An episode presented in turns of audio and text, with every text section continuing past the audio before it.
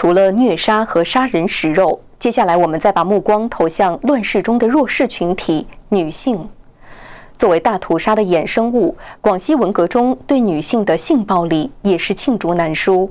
文革期间，正当广西的军队将百姓当成国民党围剿。红色政权直接参与消灭四类分子及其子女和政治反对派，国家机器成员享受着革命的人肉宴席的时候，另一种特殊暴力也随之蔓延，这就是针对女性的性暴力。最主要的性暴力是什么呢？是强奸所谓四类分子及其子女的妻子和儿女，分他们的女人。大概当时这个女性被强奸的。千人以上，在文化大革命中间，尽管毛泽东等中共领导人过着犬马声色的生活，但普通人在男女关系上稍有不慎就会被扣上帽子，甚至招来牢狱之灾。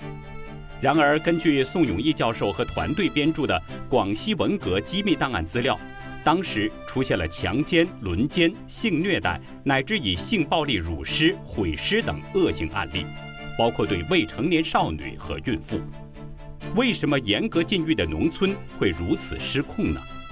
就是有组织的大屠杀的失控，所以必然伴随着人事啊，还有大规模的性暴力。这个不是用意识形态能讲得清楚的。广西都是些农民啊，不识字的，他怎么知道什么无产阶级专政下继续革命？他就知道占人家的财产，奸人家的妻女。所以，这个性暴力都是在这种情况下发生的。很多杀人施暴者都是代表国家机器的革命委员会主任、党支书或民兵干部等。但上世纪八十年代，中共所谓处理广西文革遗留问题时，对他们却异常宽大。在五万名参与直接杀人的共产党员中，只枪决了十个人，其中仅有三人是因为强奸杀人被起诉。有一个这个凌云县武装部政委。后来担任临沂县革命委员会主任，叫王德堂，是个现役军人。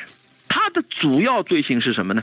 就是说，他强奸或者诱奸被害者的遗嘱数十人，据说是到达五十人之多。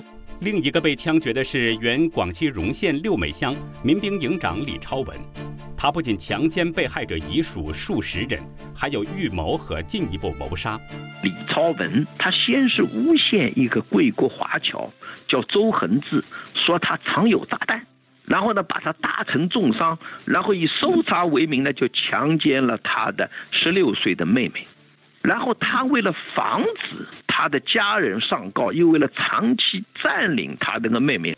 他又把那个他的哥哥和他的父亲都杀掉。